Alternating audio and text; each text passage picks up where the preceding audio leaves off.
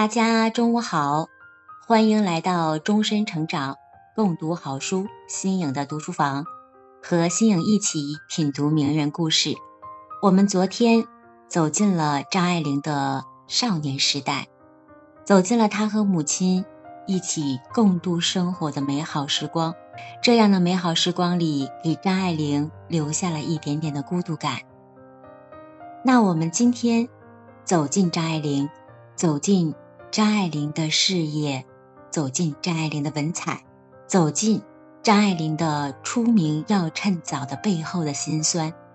张爱玲是一个少年天才，弟弟张子静就说过，姐姐自小就展现出对文学的特殊性味儿。灵敏聪慧，特别特别受长辈的喜爱。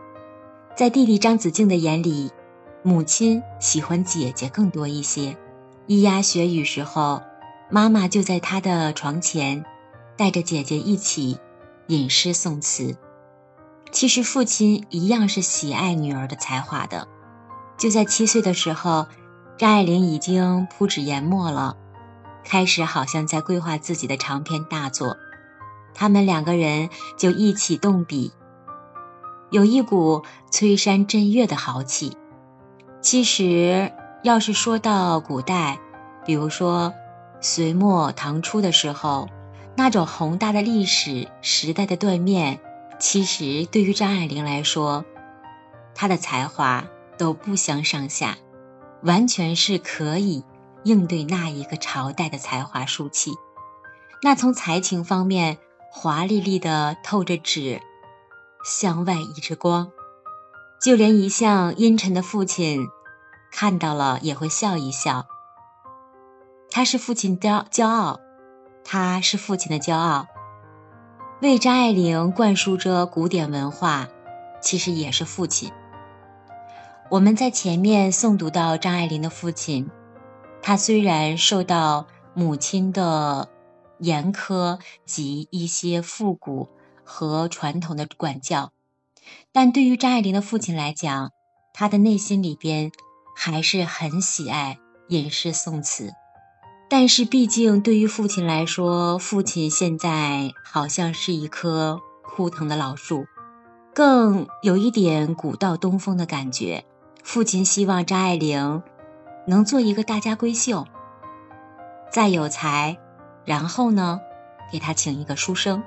所以在父亲的传统观念里面，女孩子首先你要是一个女孩子，然后才能说你的才气。只需静静的希望张爱玲在家里边施展才华就好。父亲这样的想法和祖母的想法特别特别相似。祖母当时候不想让父亲出去和一些其他的少年子弟。一起去玩儿，怕对自己的儿子，怕对张爱玲的父亲有一些影响，所以他把儿子就关在家里边去做私塾教育，管得特别特别严。那也许这样的思想影响了张爱玲的爸爸，所以父亲对于张爱玲的想法也是，只要你在家里边施展才华就好了。这也正是父亲的坚持吧。是他赖以生存的一种古风传统。母亲呢，她是一个红杏枝头，他更愿意闹出一点春意来。他热爱群体的学校生活，认为那样才是健康的，他认为那样的生活才是多元化的，所以他很愿意接受新的思想。母亲是在。是站在一个时代的前沿的女人，她为女儿铺设了一条先锋之路。在张爱玲的小时候，她就这样影响着张爱玲。在张爱玲十岁的时候，稍等啊，其实我们昨天讲到了父亲和母亲离婚，那母亲毅然而然地抛下她和弟弟，去追逐自己的梦想，在很多。历史的文献记录里边记载，也包包括张爱玲的一些自传当中会有体现。母亲之所以毅然而然的离开他们，抛下年纪仅有四岁、三岁的一双儿女，他去追逐自己的梦。其实更多的原因是源于父亲那个时候已经有一点点堕落了。父亲的那种男人自带的、有一点不思进取的样子，让张爱玲的母亲寒心了。他们的争吵越来越多，所以其实他们的夫妻关系是促使了张爱玲母亲离开的一个主要因素。可是母亲的才气，还有对梦的追逐。仍然深深地影响着张爱玲。张爱玲十岁的时候，母亲就一再要求让她去上学。父亲起初是不愿意的，两人争执不下，母亲干脆就绑架似的将女儿送进了小学。这个时候，父亲也就无奈了，他选择了接受。所以说，如果说张爱玲的父亲为了她，奠基了中国古典文学的基础的话，那么母亲其实是为张爱玲打开了西方世界的思想之窗。那一面是黑白的沉浮，有一点厚重；一面呢是鲜嫩精致，却又有一点苍凉。这就像我们昨天解读的过程当中，张爱玲说她的世界里边是两个颜色的，一个是灰色的。一个是明亮的，妈妈的世界里边是明亮的，爸爸世界里边是灰色的，东西互补，古今相续，就这样丰富着思想的输入。张爱玲写的很多很多文章，可以说是把自己的人生作为了素材，即使正值豆后豆蔻年华，她仍然不知道。这种爸爸妈妈的恩爱是一个什么样的滋味儿？但是他却过早的成熟，他在阅尽人间一些快乐与不快，所以在他的笔墨深处能尽显出整个人生。在他十二岁的时候，他的校刊名字叫《凤藻》，凤凰的凤，水藻的藻。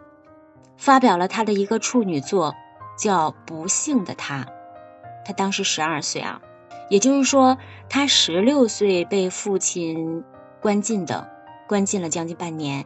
那他十二岁的时候还没有被关进，那个时候他就颇为老成的在这篇文章里边写道：“人生聚散，本是常事，我们总有藏着泪珠撒手的一天。”后来，张爱玲又爱上了《红楼梦》。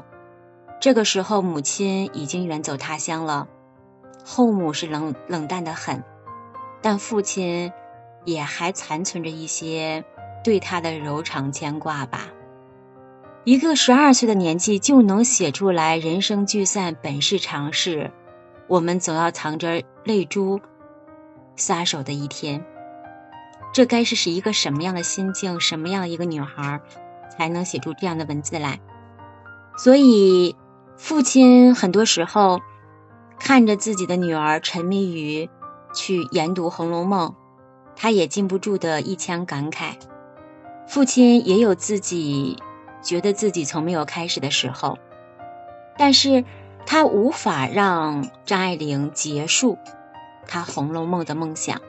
在父亲他还是年轻的时候，他也有理想。有梦，但是被母亲，因为父亲早早的祖父早早的去世了，被母亲一个人教育着，而且那个时候在父亲离开之后，他们所有的家产还有家的一些管理，不是母亲在管理的，是由祖父的，还有一个妾，可以说是祖父的，嗯，就相当于祖母的。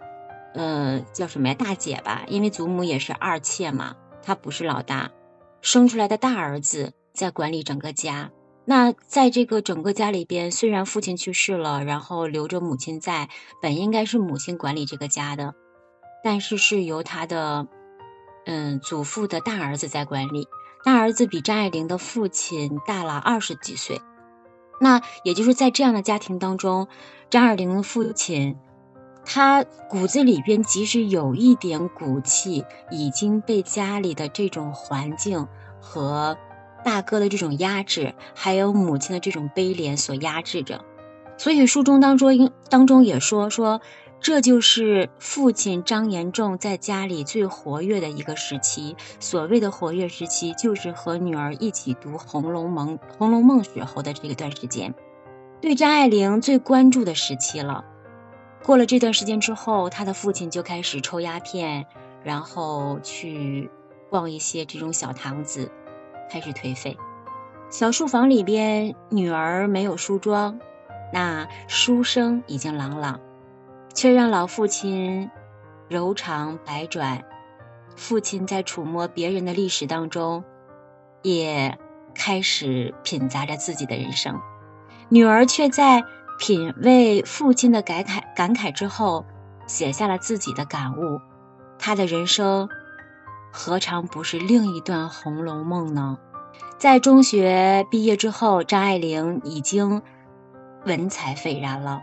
笔锋非常非常的老道，在十七岁的时候，他就这样回笔非常轻松的就写出了《霸王别姬》，其中有一段说：“夜风丝溜溜的吹过，把帐篷顶上的帅子旗吹得哗啦啦的乱卷。”张爱玲的独到之处就在于，仅仅靠着描写景物，就可以把故事的背景色调。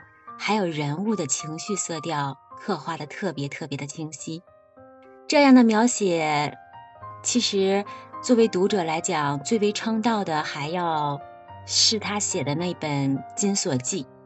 我不知道我们现在麦下的朋友们有没有看过张爱玲的书，看过她的小说。那本《金锁记》当中写了一段说：年轻的人想着三十年前的月亮。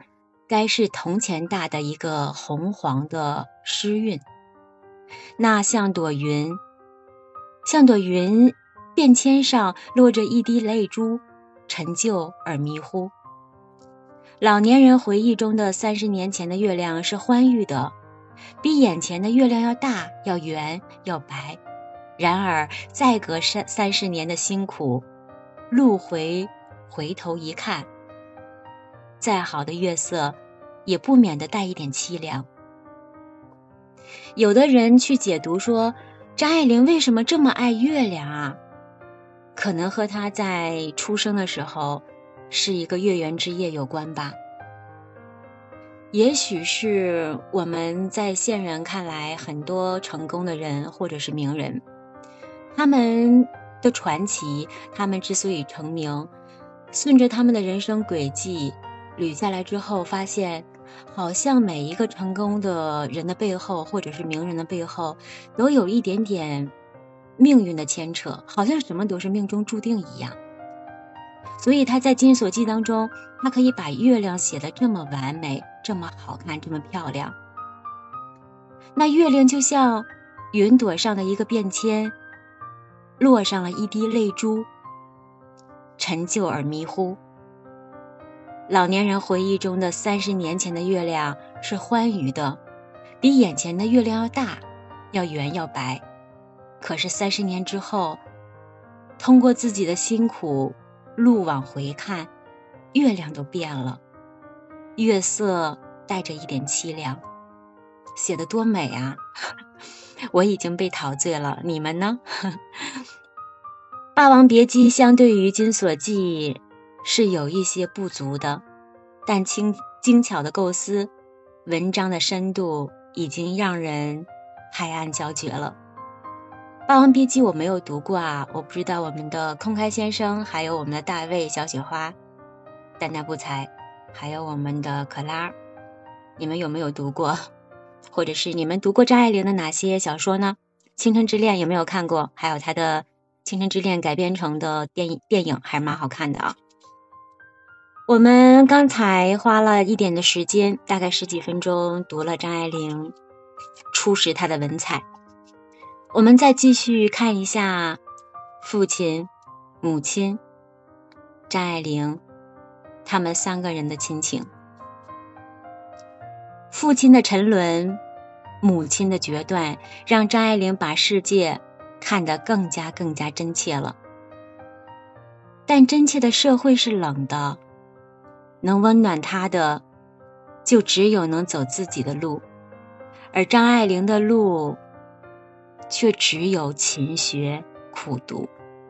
张爱玲为了回报于母亲，她能做的就是好好的读书。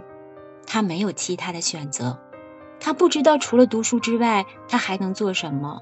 在其他的文献当中有写到，张爱玲的母亲跟他说过：“说你有两种选择，一种是去读书实现自己的人生，一种是做一个小女人，找一个好男人嫁了。”张爱玲回想了一下爸爸妈妈的婚姻，她想。万一我要是也找到一个像爸爸这样的男人怎么办呀？那如果读书的话，我还能有一些出路。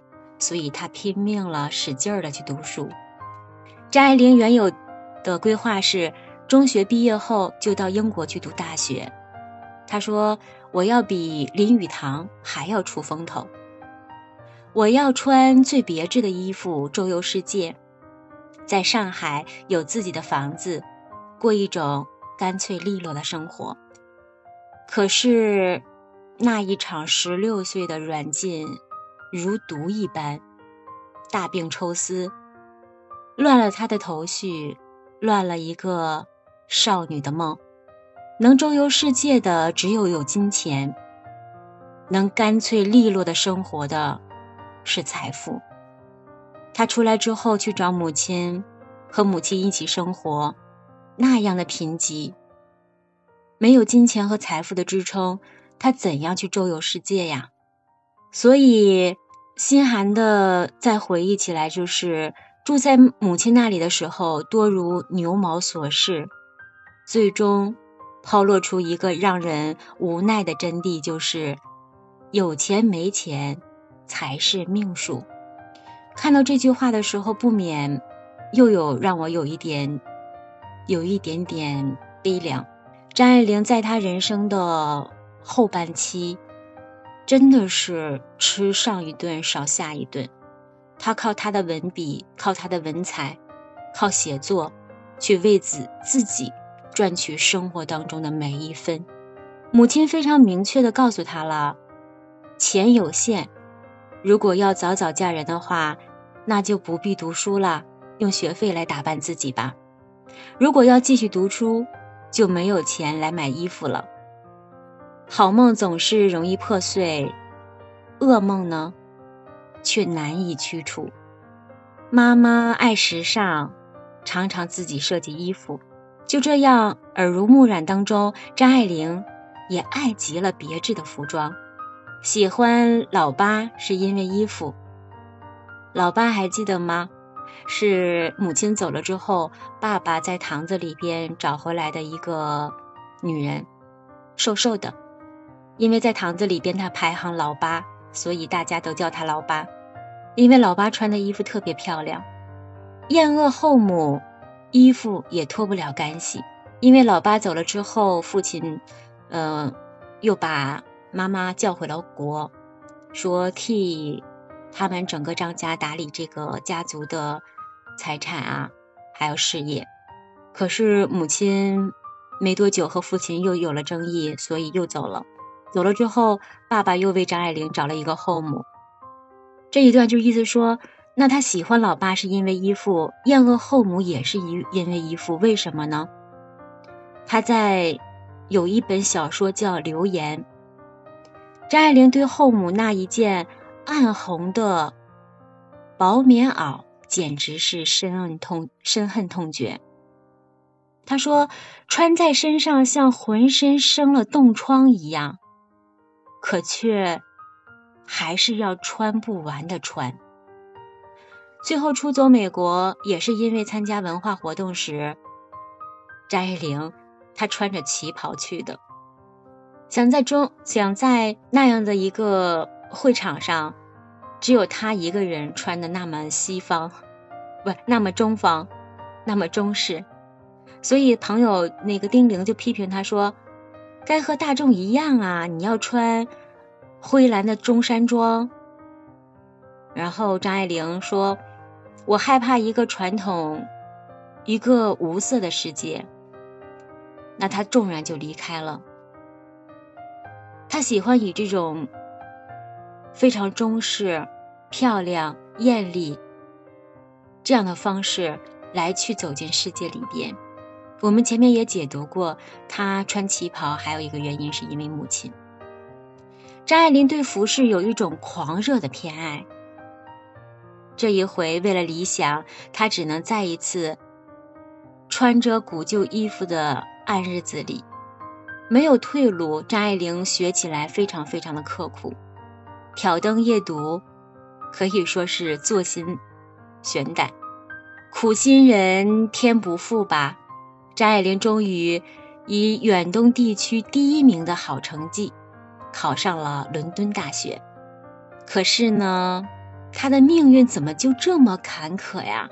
又赶上了第二次的世界大战爆发，伦敦大学就暂停了招收留学生，张爱玲的出国梦再一次破灭了。她被转往了香港大学。香港那是一座陌生的城市。还不是所向往的归处，也许日日这种一如既往，有着一种冷酷吧。面对让他无力的过往，自此绝尘而去，所以也称得上是一个美好的去处。至少香港那里有自由，能让他去追逐梦想。带着母亲留学时候提的小手提箱，张爱玲上路了。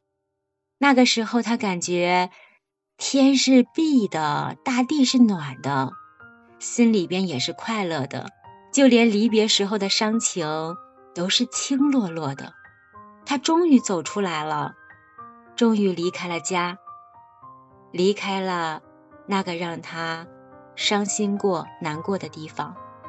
回头再看上海，灯红酒绿依然在。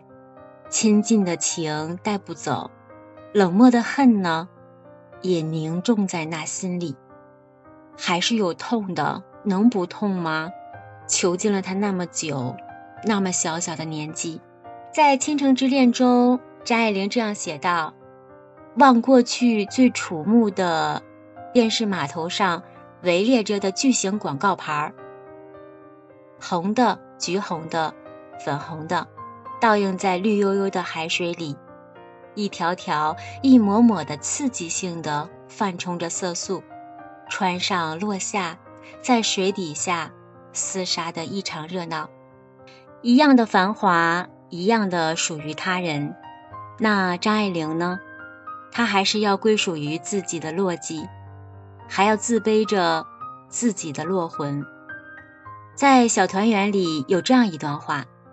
在这橡胶大王女子前进的学校里，只有他没有自来水笔啊。他们那个年代是用蘸那个蘸水的那种笔。他说这个学校里边只有他没有自来水笔，总是一瓶墨水带来带去的，非常瞩目。其实这一段话里边说的就是他在港大时候的一种境遇，一种环境。张爱玲明明是出自于一个相对于来说还是家底丰厚的一个世家，那却终究成为了囊中羞涩，因为没有钱置办成舞裙，她在校的三年期间没有参加过一次的舞会，又是不能尽兴穿着的时光，在这样的时光里面。功成名就后，好像有一段时间，他把自己裹得特别特别的紧。我们前面说过，张爱玲极度的喜欢鲜艳、明朗、刺激的服饰。那最刺目的玫瑰红，上面印着粉粉红色的花朵，同色花样印在深紫或者碧绿的底上。乡下只有婴儿可以穿，张爱玲带回上海去做衣服。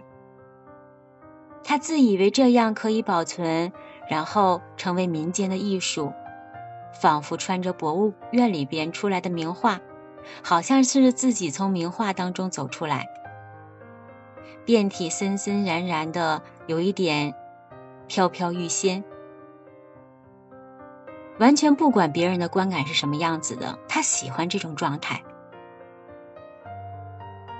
读到这里边，让我想到大卫不可以刚才说的，他的孤独有他的能量在。留言大概就是一种物极必反的一种放肆吧。他要借这个刺目的服饰，抚慰心灵，抚慰心灵曾经痛苦和酸楚。在香港大学的日子里边，张爱玲还是寂寞的，思念不浓，但是忧愁甚是浓。他兴匆匆的走进了一个世界里边，越近越发现有一个世界还是容不下自己。他就这样好像失了兴致，只好再次返回内心的孤独当中。他拿起了笔，拿起了纸，没有别的幻想，张爱玲便把全部的心思都用来读书。读到了深处，恨不得把自己也陷入到嵌入到书里边当中。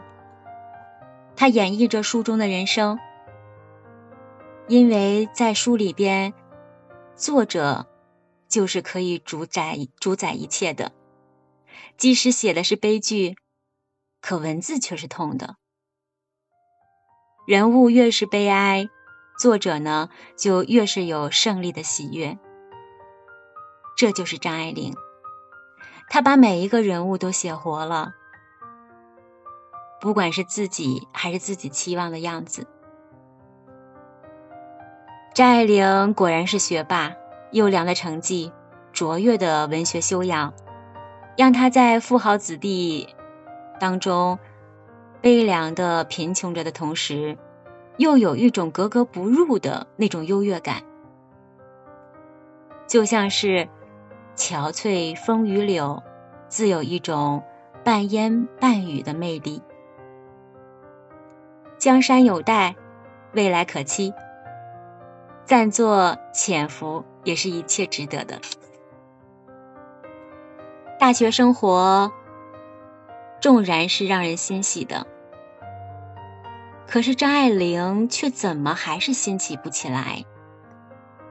她除了读书，还能干什么呢？我们再一起看看她的流年蹉跎的青春当中，才华最终是惊艳了岁月。张爱玲。她没有闲心去做任何事情，除了肉眼可见的贫穷，他还有一个希望，那就是要去英国。母亲走过了千山万水，而他呢，是刚刚迈开步。世界依然在地球的那一端神秘着。香港，其实。只不过，只不过是他一个人生的刚刚开始。他希望有更好的冲刺，更好的美好生活。在我们很多文献当中记载，嗯，大家只会想到张爱玲在上海时候的模样，还有在香港时候的模样。为什么在他后续在美国的那一段时光，很多人会忽略呢？其实我看了很多资料，我也找不到一定的原因。但是他和赖雅的那段生活，嗯，有一点美好在，美好当中有一点点对生命的沉淀，对生命的思索。我们再回到张爱玲的当下，张爱玲还是挑灯夜读。还是刻苦努力，青春岁月又是流年度。张爱玲唯一的快乐是来自好友闫英。张爱玲喜欢闫英跳跃的灵性，喜欢闫英率真的性情。都说好朋友之间是要互补的，可能闫英和张爱玲之间就是这样一对可以互相互补的好朋友。闫英说：“每一个蝴蝶都是从前的一朵花的鬼魂，回来寻找他自己了。为了这重归，为了这寻回，他们不知踏遍了多少花丛啊！”不知道饱览了多少蝶舞，在那万紫千红、山花浪漫当中，一个小燕书香，一个清贫的消遣。少女的青春，又何尝不是寻归的花魂呢？除此之外，张爱玲，她就穿梭在礼堂里面。穿梭在港大的梅堂、陆佑堂的山径之间，这个礼堂、梅堂还有陆佑堂，应该是港大的一些教学楼或者是一些图书馆吧，我这样理解。他们、他们，他就穿梭在这种山几个堂的山径之间。那瘦长、寂寞的身影，经不起风中的蝶舞，也留不住。柳下桃溪，张爱玲只是寂寞着，还好没有新的烦忧搅上心头。张爱玲的学业始终都是好的。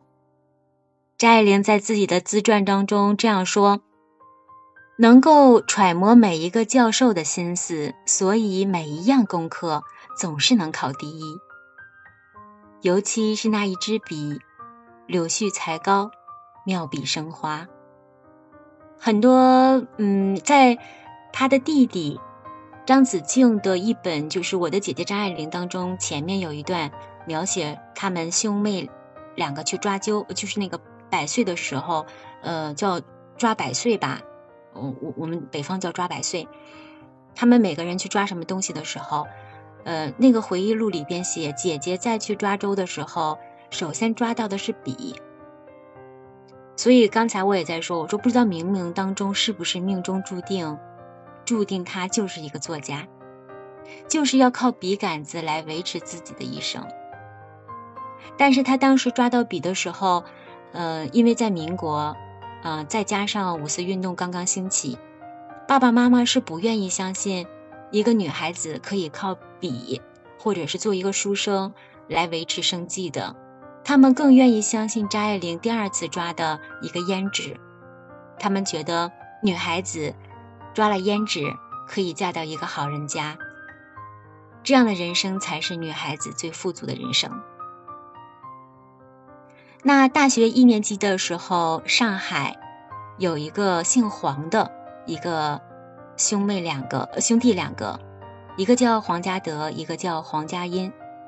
他们主编的一个叫《西风》的杂志，创办三周年，要征文，进行征文比赛。张爱玲的《我的天才梦》获奖了。在这个文章里边有一句说：“人生命是一袭华美的袍，爬满了虱子。”从此就诞生了。他在晚年时候。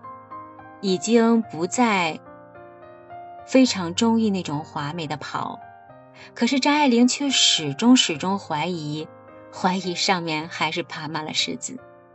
这句话是什么意思呢？就是说，旗袍固然很美、很美、很漂亮，但是身子上、旗袍上爬满了让人厌恶的东西。这就如同人生，你人生再华丽、再艳美。总会有一些厌恶的残次。那书中说，依然是粗劣的时光的一些鬼影。从前呢，是印在他的心里；那以后，是印满了他的生活。不仅是在他的内心，是在他生活当中的每一个角落。张爱玲对文学的爱好可以说是有增无减。在港大的日子里，张爱玲读过了很多很多中外优秀的名著，比如说米尔顿的英文版的《失乐园》，她读了一遍又一遍，甚至可以背诵如流，依然难舍难弃。这也使得她的英文成绩和文学修养都到达了一定的顶峰。之后，张爱玲又接连获得了两个奖学金。按校方的规定，照这样的成绩，张爱玲毕业后就可以直接保送英国牛津大学深造了。本以为是柳暗花明、前程似锦，谁知道又是一场销魂断梦。战乱起，日军侵。香港沦陷了。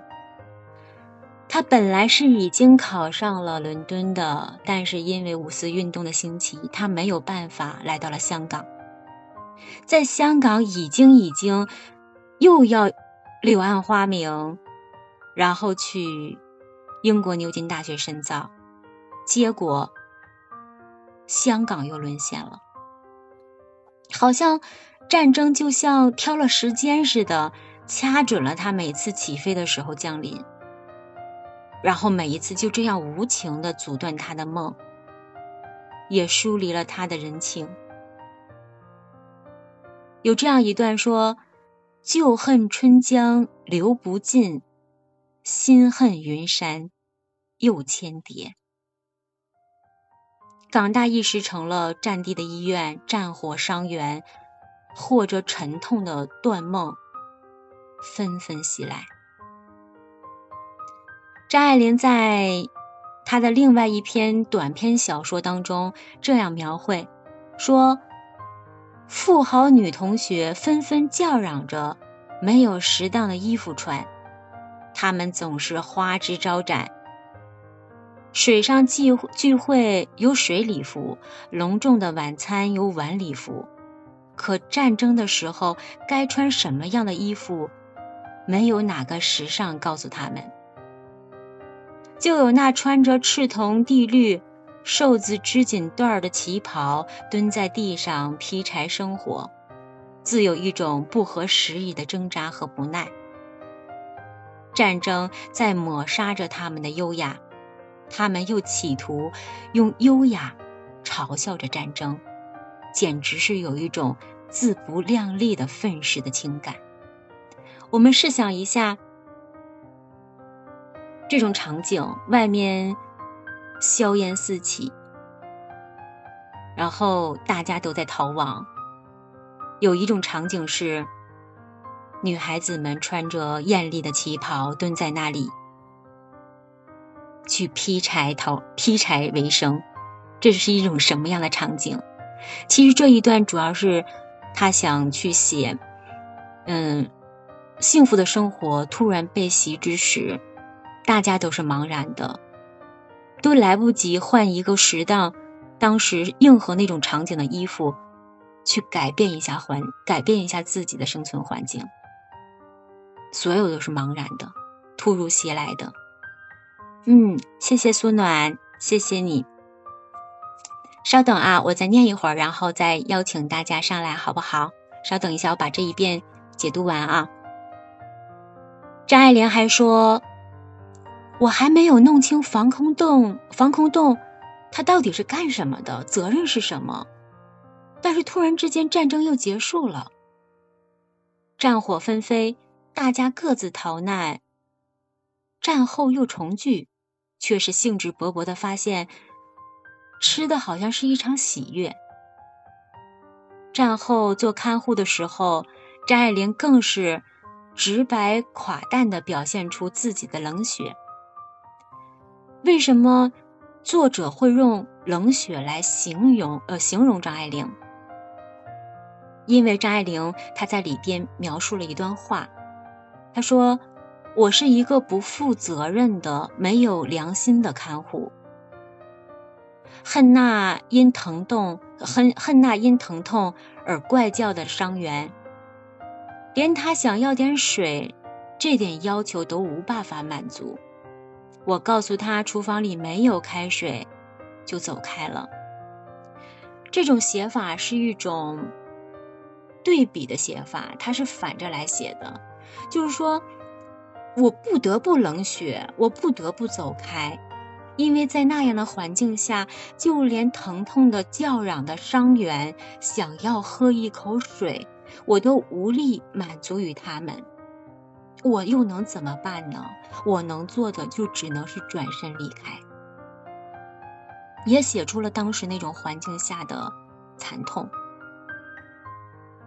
所以，作者在下面说说这一段描写很有一种鲁迅笔下看客的麻木。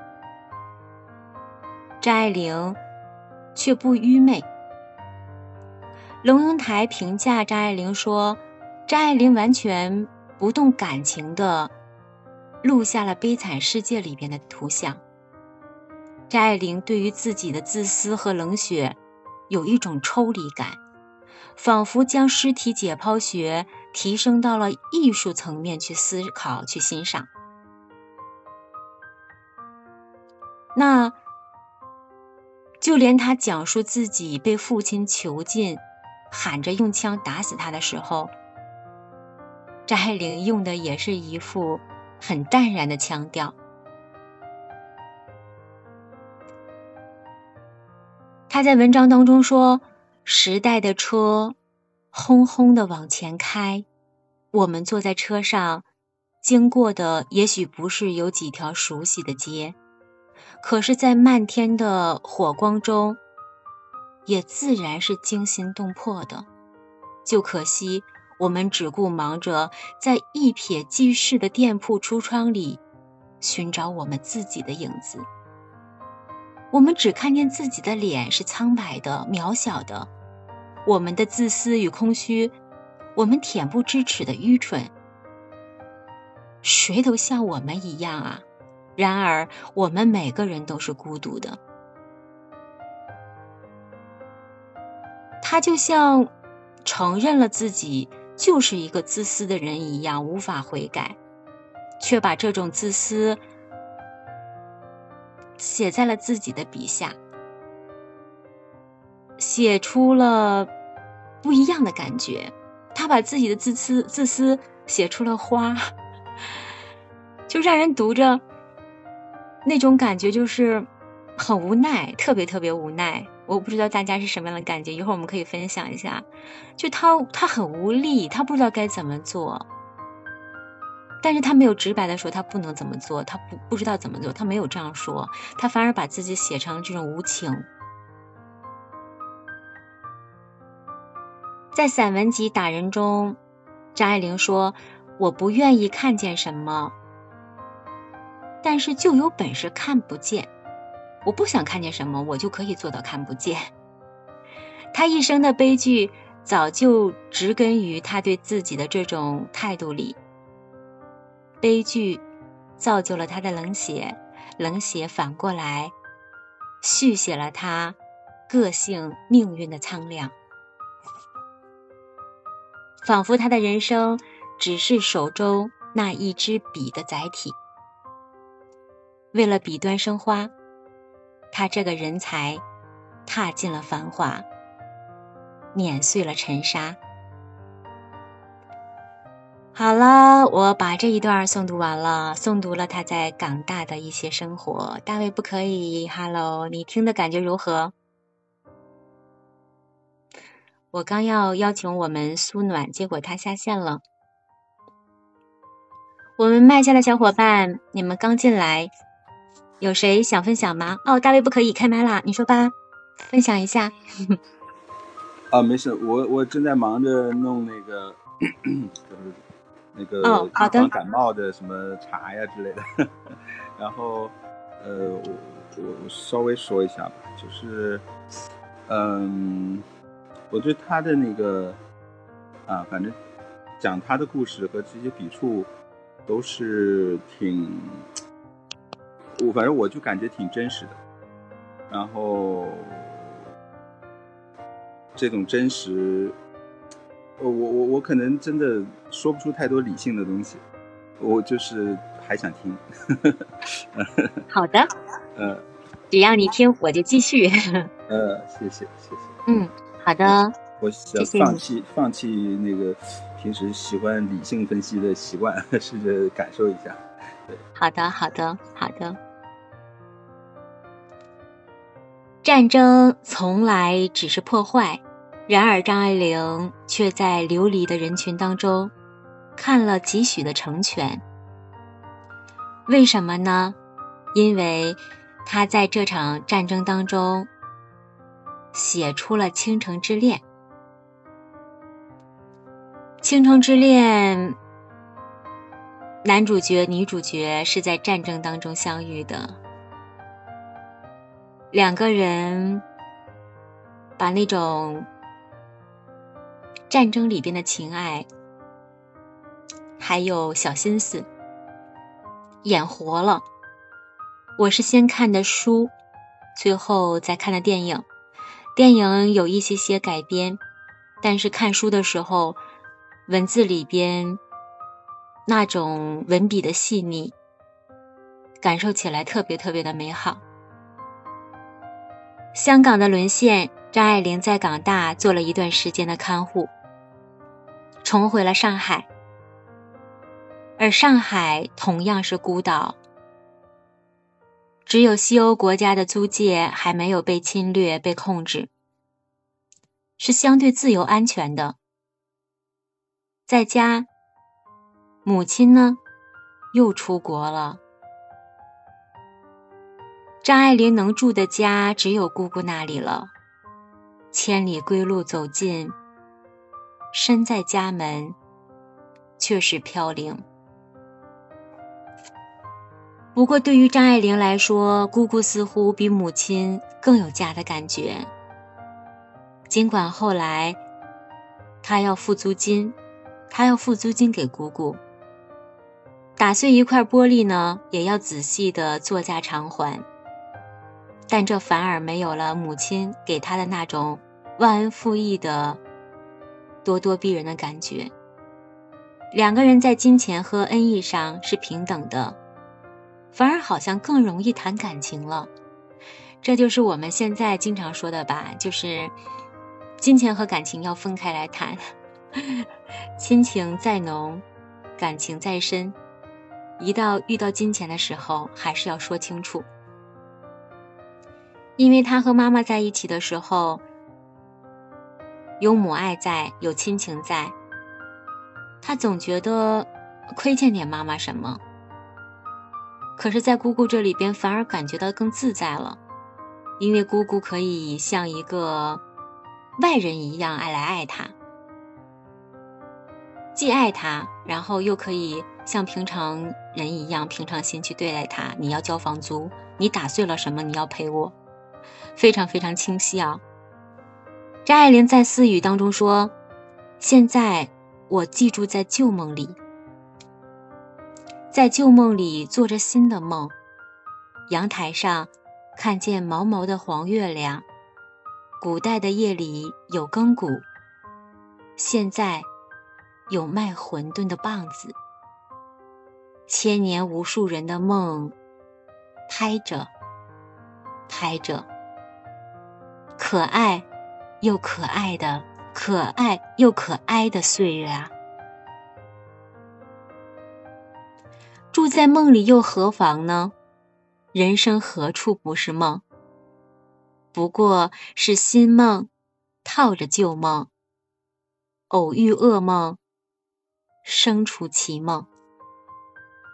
虽然是雨打浮萍不住，暂时也算是尘埃落定。为了延续中断的学业，张爱玲有意的转到了圣约翰大学。圣约翰对于当时的年轻人来说，是意味着优雅无比的英语和欧美态度的生活。这也是张爱玲一个优雅的梦。此时，弟弟张子静也考上了复旦大学，因为战乱而停学了。姐弟俩决定同时去报考圣约翰。但是圣约翰是贵族学校啊，学费特别特别的贵。像张爱玲这样一介学子，没有经济来源，从哪里去搞这笔学费呀？姑姑那个时候投资也失败了，生活特别拮据。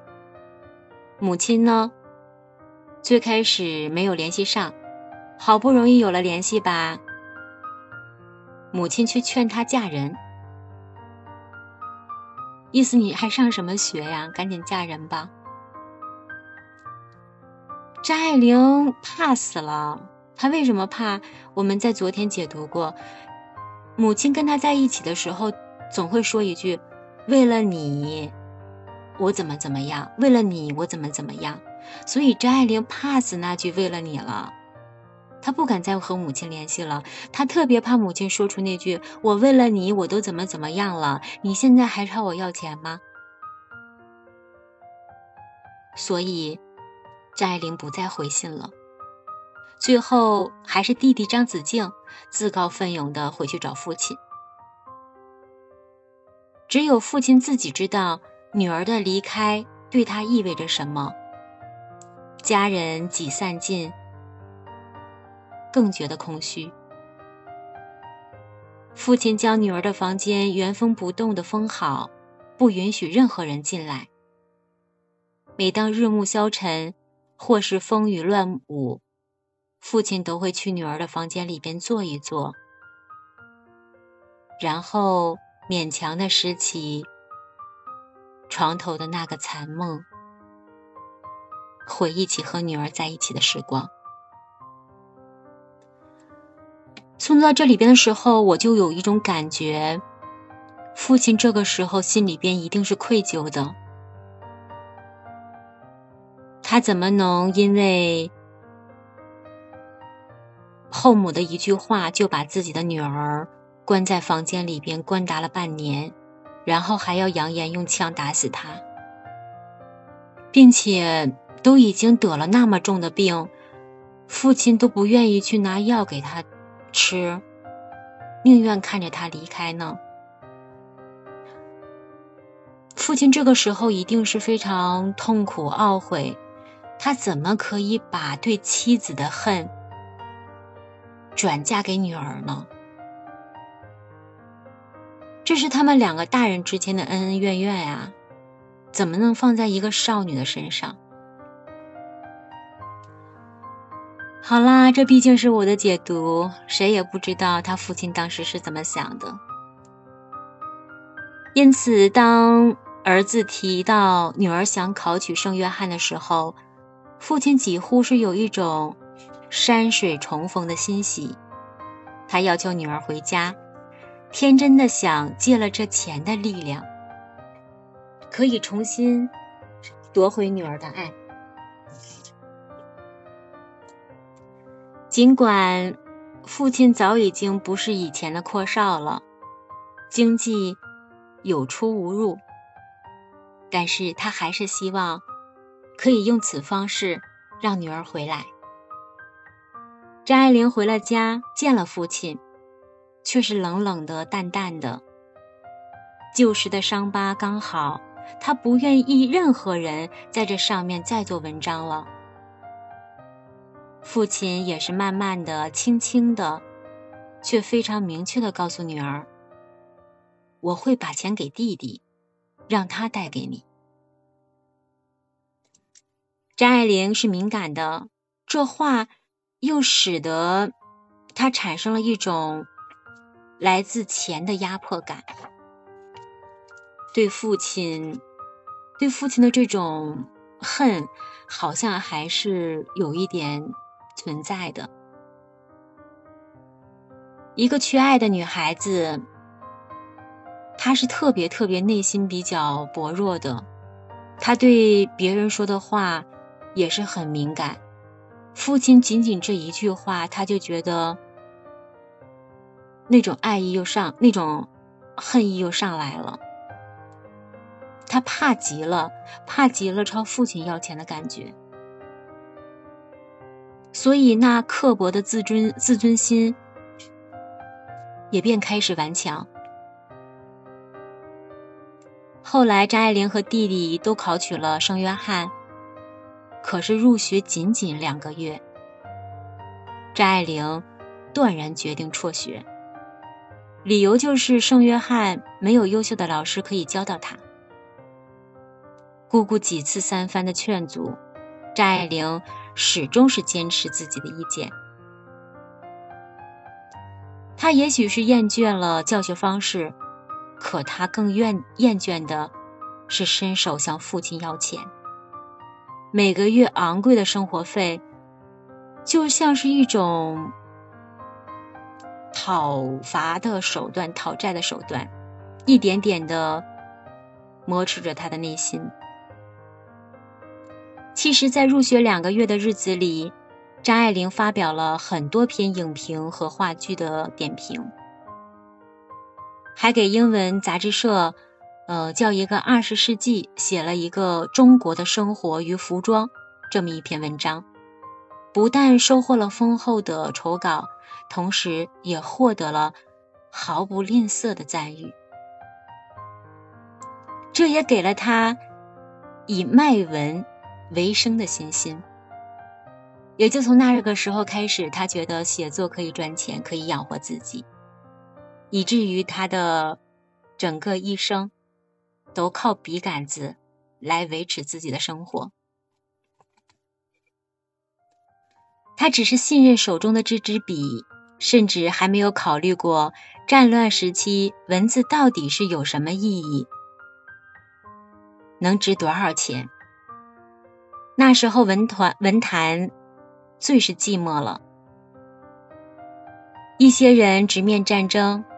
一些人沉默不语，因为你如果写不好，就可能被绞进到政治当中。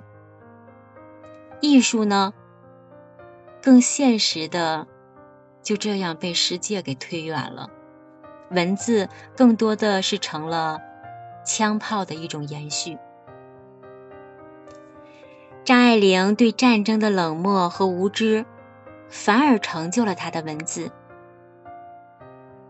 他那绚烂的写着春花秋月，在战火硝烟折磨里的文人贵族，终于找出了一点太平盛世的感觉来。所以，他爱不释手啊！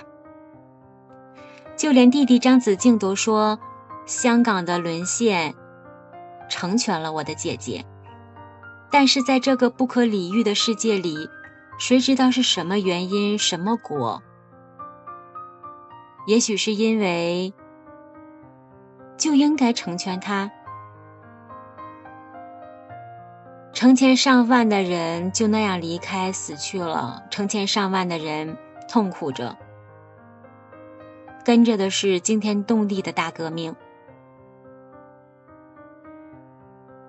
流苏并不觉得他的历史上的地位有多么曼妙之处，如果不迁移去论述，只要把他其中的香港改成为上海，流苏改为张爱玲，我看简直是天造地设。其实这一段是弟弟写张爱玲的那个《倾城之恋》，《倾城之恋》里边的女主角叫流苏。所以说，如果把主人公改成张爱玲，把地点也改为上海，那整部作品、整部小说写的就是张爱玲。在当时，有一个杂志叫《万象》，一万两万的万，景象的象，万象，万象的主编柯先生。后来也说，日本侵略者和汪精卫政权把新文学传统是一刀切断了。只要不反对他们，有点文学艺术粉饰太平的感觉，好像求之不得。给他们什么，当然是毫不计较的。天高皇帝远，这就给张爱玲提供了大显身手的舞台。隔离开战火硝烟，张爱玲呢？小窗独坐，奋笔疾书。胸中万卷呀，笔头千言。就这样一气哈成的写出了第一炉香，第二炉香。在他的自传当中，有一段儿写着张爱玲在香港没有钱花，然后她走投无路，她通过一些自己仅有的一点人际关系，然后找到了柯先生。他奋笔疾书，写出了自己，写出了现在所有所有人很多很多，特别是一些有文艺素材，嗯的一些女性吧，想看的第一炉香和特别爱的第二炉香。为了推广小说，不善交际的张爱玲，经过一些人介绍。他登门拜访了叫鸳鸯蝴蝶派的哀情巨子，叫周寿娟。瘦是瘦小的瘦，娟是杜鹃的娟。然后周寿娟编过《半月》还有《紫罗紫罗兰》等杂志，笔下多是痴情的才子，如梦佳人。周寿娟很喜欢张爱玲的文风。真的是品了又品，读了又读，然后决定帮助张爱玲出版。不久，《第一炉香》在《紫罗兰》的副刊上第二期发表了。周寿娟在卷首语这样写道：“请读者共同来欣赏张女士一种特殊情调的作品。”面对于当年香港所谓高等华人的那种交涉、漫意的生活，也可以得到一个深刻不同的印象。小说就这样一炮走红。为了吊足了读者的胃口，第二炉香分了三期来刊载。这并非是张爱张爱玲自己所愿，但这种推送方式。恰好，恰到好处的将他的名字持续的停留在了读者的心目当中，并最终将张爱玲推推到了文坛顶端。正是好风凭借力，送我上青云。张爱玲的好梦，通过第一炉香、第二炉香，终于是梦想成真了。这也是她在香港。也是在人生当中非常顶，嗯，就是人生非常顶端，或者是叫非常自在、非常奢华，然后最舒适的一段时光了吧。他以后在美国，特别是遇到胡兰成之后，嗯，人生就有一点点不如意了。一时间，张爱玲成了文坛的宠儿。各种风格的杂志纷纷向他抛出了橄榄枝。这些杂志像《万象》啊，杂呃，就叫杂志，都是当时盛宴非常流行、市场上阅读量非常非常高的杂志。他们像海潮推浪，一起涌进了张爱玲的怀抱里面。张爱玲趁热打铁，就又出版了小说集《传奇》。里面除了收录着《沉香屑》这两本小说之外，还有《茉莉香片》《心经》。年轻的时候，还有《金锁记》《封锁》等等一些中短篇小说。每一篇小说都有别样的才情，另类的风月，没有那种大是大非。只是寻常的性情，却是有深刻的人性在，让读者耳目一新。仅仅四天的时间，传奇就又再版了，成了名副其实的传奇。我好替张爱玲开心啊！我觉得她终于可以，可以见到了自己的光彩。在传奇再版的序言当中，张爱玲写下了那句著名的话：“出名要趁早。”来得太晚的话，快乐也不那么痛快了。也许只有她的母亲，那位国内第一批出走的娜拉，才懂得他的这种看似轻浮的快乐吧。那么多的厚重和难言，那是一种被压抑了太久的心性，终于看到了自我慢慢抽枝发芽的可能。是啊。在那样一个战毁、战火硝烟的一个时代里面，可能也只有追梦的妈妈、新时代的女性，才能理解张爱玲当时出名时候的快乐。我特意查了一下，娜拉，呃，女字旁的娜，拉是提手的拉，娜拉她是一个热情善良的一个小资派的一个女性。嗯，他的经历也是多变的，所以当时母亲，他想成为娜拉，他要努力向娜拉看齐，要改变自己的人生。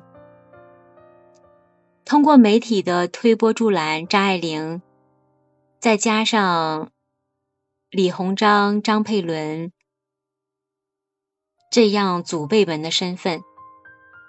这使得他笔下的那些红楼旧梦，有了坦率真诚的面貌以及气势。但是对于张爱玲，张爱玲来讲，她是不希望有这些加持的，她想靠着自己。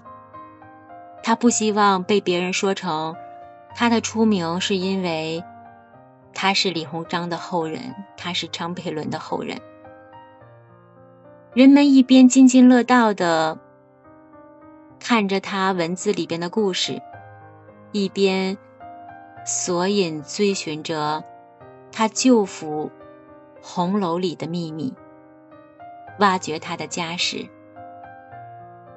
正是几管繁弦，嘈杂人世，九转丹红，红柚子。孤岛成了他的孤岛，他呢，成了孤岛的他。一个人就是那一座城，一个时代，又是那一个人。就像他笔下的倾城之恋，谁都抽离不了自己所在的时空。唱念作答，不过是为了填满自己的空虚吧。将时间挤兑成历史，只不过错乱间，竟然也有那么一点点的妙处。就这样，一不小心的圆满了自己。抗战胜利之后，张爱玲以同样的速度在文坛销声若迹，没有什么不可理喻的，这就是张爱玲。也没有什么理所当然，万事到头都是梦。人生何处没有梦？张爱玲觉得自己该休息了。在大卫不可以没有来到房间之前，我觉得张爱玲太悲苦了。但是大卫不可以说，孤独也好，悲苦也好。